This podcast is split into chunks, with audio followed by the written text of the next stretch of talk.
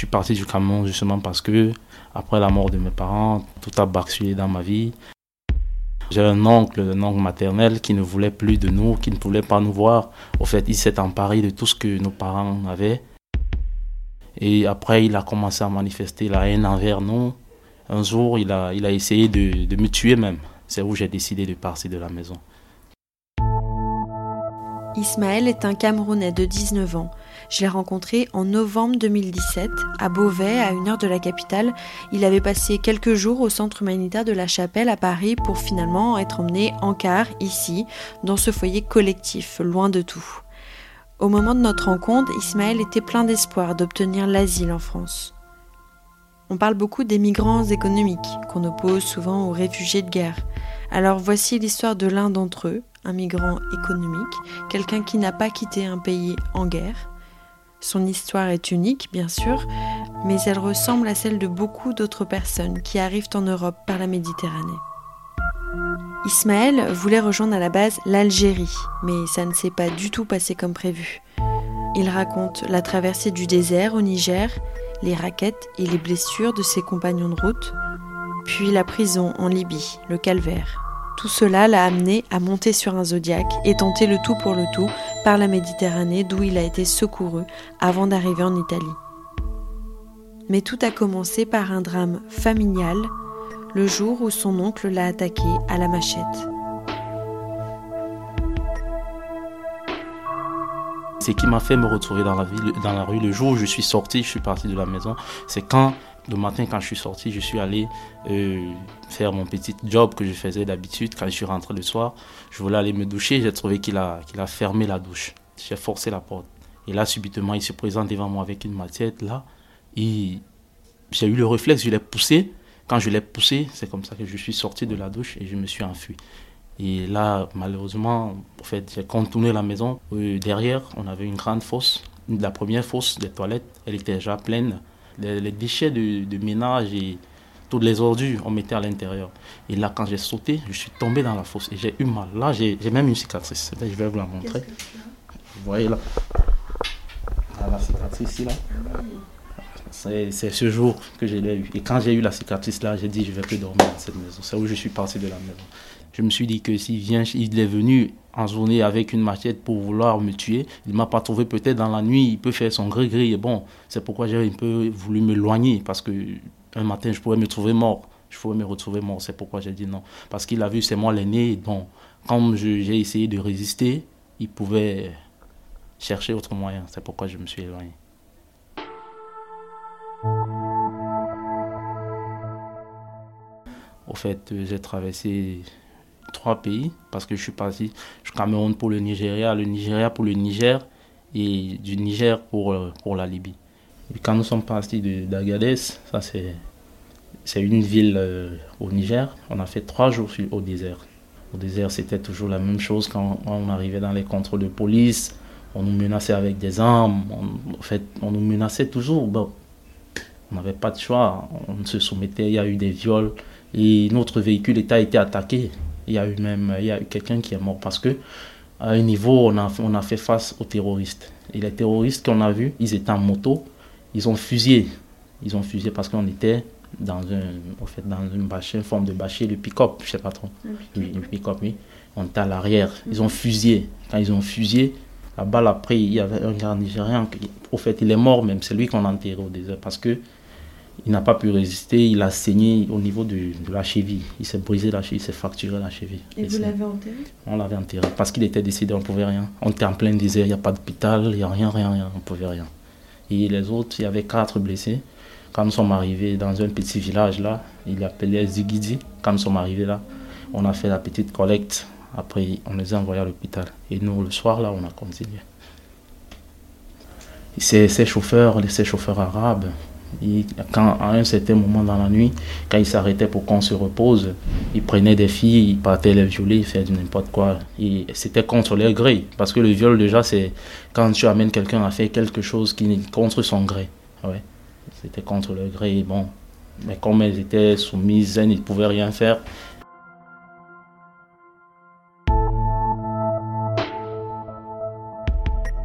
Il y avait les Nigérians, les Maliens, les Sénégalais, mais la grande moitié c'était les Nigériens. Oui. Quand on arrivait dans les barrières de police, quand ils te demandent de l'argent, tu dis tu n'en as pas, ils, te fouillent, ils enlèvent, ils vous demandaient de vous déshabiller, ils fouillaient vos sacs.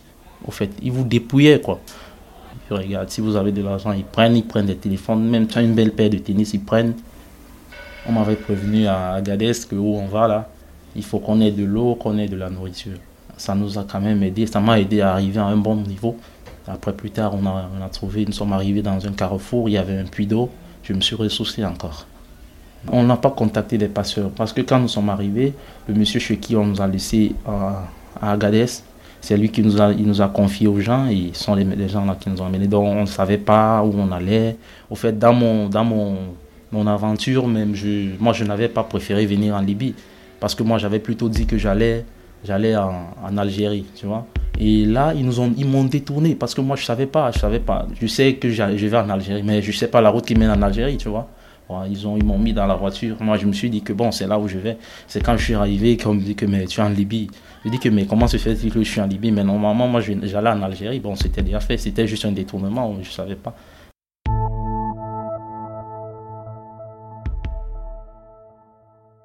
Et c'est en Libye que non, j'ai eu toutes les atrocités de la terre. J'ai vu tout de mal. Quand j'arrive, c'est comme ça qu'on me met. Le même soir, on nous a mis en prison. Et j'ai fait, j'ai passé 3 mois, 3 mois, 19 jours en prison. Je suis rentré en prison le 15, euh, le 5 septembre 2016. Je suis sorti le, 19, le 19 décembre 2016. Oui, c'est ça. Euh, dans la prison, on nous bastonnait. Il y avait tout de mauvais, tout de mauvais. On nous, électrifiait même. Ils avaient un, un, câble de courant qui branchait au mur. On nous faisait asseoir là. On nous versait de l'eau et ils nous pinçaient les oreilles. Ils nous mettaient ça, bon, ça nous, nous électrifiait.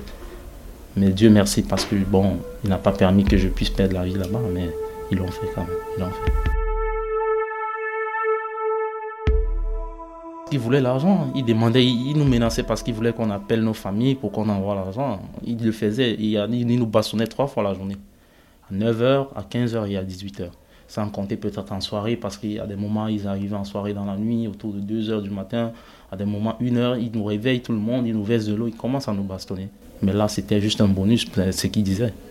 En fait, on mangeait une fois tous les trois jours. Trois fois, une fois tous les trois jours. Et la nourriture n'était pas, presque pas, n'était pas agréable. Ils tournaient de la farine avec de l'eau chaude. Après, bon, ils nous donnaient avec une sauce qu'ils ont fait, je sais pas, mélanger. Mais en mangeant, on n'avait pas de choix. En prison, les Libyens réclament à Ismaël 300 000 francs CFA en échange de sa liberté. N'ayant aucune famille à qui demander de l'aide, il appelle un ami qu'il avait rencontré au Cameroun et lui explique le piège dans lequel il est. Devant ce chantage, son ami lui dit qu'il va envoyer 200 000 francs CFA, c'est la somme qu'il va pouvoir récolter. Ismaël tente alors de négocier sa libération. J'ai dit au monsieur, bon, moi, j'ai quelqu'un qui va m'aider. Là, c'est un frère. Il a dit il va payer 200 000. Bon, si vous a donné ces 200 000, moi, je vous prie vraiment de, me libérer. Parce que si vous ne me libérez pas, je crois que vous allez me tuer ici. Parce que je n'aurai plus, plus d'argent à vous donner. Il me dit ok, d'accord, il n'y a pas de problème. La première semaine d'avant, il a envoyé 100 000 francs. Et la semaine d'après, quand il a perçu sa réunion comme prévu, il a redonné les autres 100 000 francs. Et c'est là, après ces, après ces 200 000 francs, ils m'ont fait attendre encore trois semaines. Je suis encore resté en prison trois semaines. En sortant, Ismaël appelle un autre homme sorti de prison quelques mois avant lui. Celui-ci lui donne un numéro à appeler d'une personne qui habite en Libye. Ismaël appelle cette personne et lui demande de venir le chercher pour ne pas qu'il reste dans la rue. Euh, en Libye, y a pas, on ne dort pas dans la rue. Parce que si tu, tu essayes de dormir dans la rue, on va te kidnapper à l'instant. Parce que les Arabes là-bas, ils ne blaguent pas avec les, les gens. Ils vont te kidnapper pour aller te revendre. Et là, quand on te revend encore, ça devient pire. C'est comme ça qu'il est venu, il a envoyé le taxi, le taxi est venu me chercher, je suis resté chez lui. C'est vrai, il vivait dans un garage parce qu'il y avait un grand garage, il avait sa chambre, c'est là, c'est de là que je suis parti pour ici. Dans ce pays, il y a de l'insécurité parce que c'est un pays en guerre, un pays où tout peut arriver à tout moment. Ma vie n'était pas garantie, je n'étais pas en sécurité. Parce que les armes explosaient, sa rue avait le retentissement des armes de part et d'autre. Des grenades, on les voyait tout le temps parce que tout le monde portait l'arme, tout le monde avait le permis de port d'armes. Je ne sais pas s'ils avaient légalisé, mais bon, moi, je, c'est, ce que je voyais. Ils, en, ils nous en vendaient dans la rue. Ils en vendaient. On dit, bon, voilà l'arme, si tu veux. Non, moi, je dis, je ne suis pas là pour ça. Et c'est quand nous, sommes partis de Saba, parce que c'est à Saba que j'étais, quand je suis parti de Saba pour, pour Zabrata, et là, Zabrata déjà c'était proche de la Libye, on était presque à la Méditerranée, on était plus loin de la Méditerranée. C'est comme ça que je me suis retrouvé là.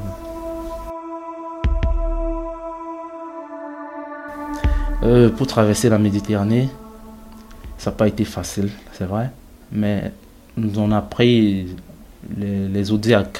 C'est une forme de bateau qu'on gonfle avec de l'air. Au fait, c'est un arabe qui nous a menés parce que quand nous sommes arrivés, ils nous ont mis dans le bateau. On était 147 personnes. Ils nous ont mis dans le bateau et c'était toujours des arabes qui conduisaient. Quand nous sommes arrivés au niveau de la Tunisie, ils nous ont dit nous sommes en Tunisie. Et c'est de là qu'ils nous ont laissé. Ils ont pris, ils ont appelé. Il y a un autre qui est arrivé ils les ont pris pour partir. Ils disent, bon, ils, vont nous chercher à manger, ils vont revenir nous chercher plus tard. On dit, ok. Quand ils sont partis, ils ne sont plus revenus. Ils nous sommes restés là, on a passé la nuit dans l'eau. Il nous restait plus que les yeux pour pleurer parce qu'on avait, on voyait rien, juste l'eau partout. On pleurait, on pleurait et on priait Dieu. On disait que Dieu, un jour, peut-être, il va nous aider. Et au lever du jour, on a vu la marine tunisienne. Quand on les a appelés, ils sont venus. Ils ont constaté que c'était, les migrants ils se sont retournés, ils sont partis. Plus, quelques heures plus tard, on a vu un bateau de pêche, toujours tunisien.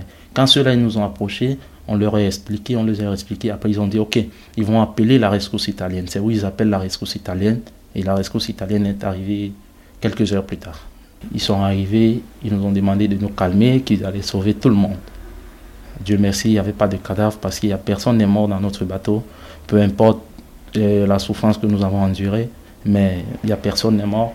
Quand ils sont arrivés, ils nous ont demandé de nous calmer, nous nous sommes calmés. Après, ils ont commencé à prendre, à nous enlever dans le bateau, une personne après l'autre. Après, c'était ça. Quand ils nous ont pris, parce qu'ils nous ont dit, notre cas était exceptionnel, parce que nous avons passé la nuit sur l'eau, on devrait être très très fatigué et on avait faim. Donc quand ils nous ont pris, nous ne sommes pas partis au grand bateau, ils nous ont amenés directement sur Lampedusa. Lampedusa, c'est leur île, c'est l'île italienne. Ils nous ont dit, bon, ici c'est juste un centre d'accueil, on ne peut pas nous laisser ici. Après une semaine et demie, ils nous ont transféré à Sicilia. Et à Sicilia, ils nous ont transféré à Napoli. Je suis parti de Napoli, Napoli pour Milan, Milan pour Torino et Torino pour la frontière. Et quand je suis arrivé à la frontière, on a pris le véhicule pour traverser. Je suis arrivé à Blançon, à la première ville de France. Après de Blançon pour Marseille, Marseille pour Paris. Euh, je pense que je pense de ma situation en France, je pense que ça ira mieux parce que en France déjà euh, j'ai un avantage parce que je peux déjà m'exprimer, je peux déjà expliquer mon problème à quelqu'un parce que en Italie, ce qui me fait partie de l'Italie, c'était à cause de la langue parce que je n'arrivais pas à m'exprimer, je pouvais pas m'exprimer, je pouvais pas expliquer mon problème à quelqu'un, je pouvais pas le soumettre à quelqu'un, mais en France déjà, je, crois que je peux parler et quelqu'un m'écoute. Parce que là, quand je parle, je peux exprimer, je peux m'expliquer, je dis, bon, il s'est passé telle ou telle autre chose, la personne peut me donner des idées ou la personne peut, peut m'aider.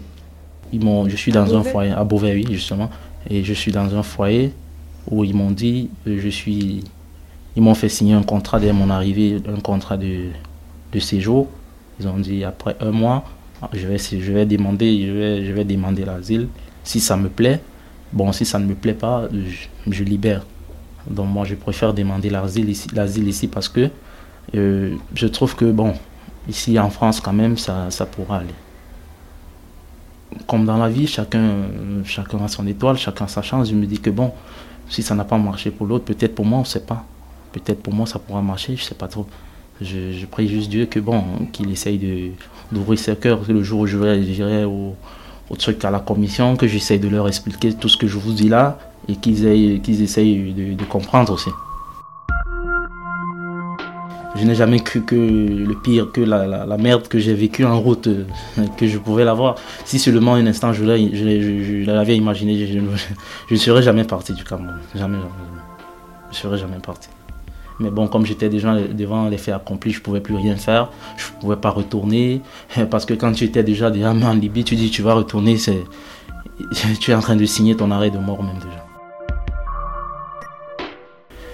Dans ma tête, je me dis, si je suis parti d'ici pour le Cameroun aussitôt, peut-être je peux avoir euh, un esprit de vengeance. Parce que quand je vais penser à tout, tout, tout, tout ce que j'ai vu en route, tout ce que j'ai pu euh, vivre jusqu'ici, et là je reviens là, et je trouve que ce monsieur, peut-être, je sais pas s'il a envie encore ou quoi, je, je vais avoir un esprit de vengeance et ça pourra créer peut-être une rébellion en moi. C'est pourquoi je, je préfère pas pour le moment. En juillet dernier, neuf mois après notre rencontre, Ismaël m'a annoncé que sa demande d'asile avait été refusée en France. Ses empreintes ont été retrouvées en Italie car c'est le premier port européen où il a été enregistré et selon la procédure Dublin qui régit les lois de l'immigration en Europe, un seul État membre est responsable de l'examen d'une demande d'asile. On a donc donné à Ismaël un billet d'avion pour qu'il retourne en Italie. On lui a aussi demandé de quitter la chambre qu'il occupait à Beauvais. Ismaël, lui, souhaite être intégré dans la société française pour pouvoir vivre normalement comme tout le monde.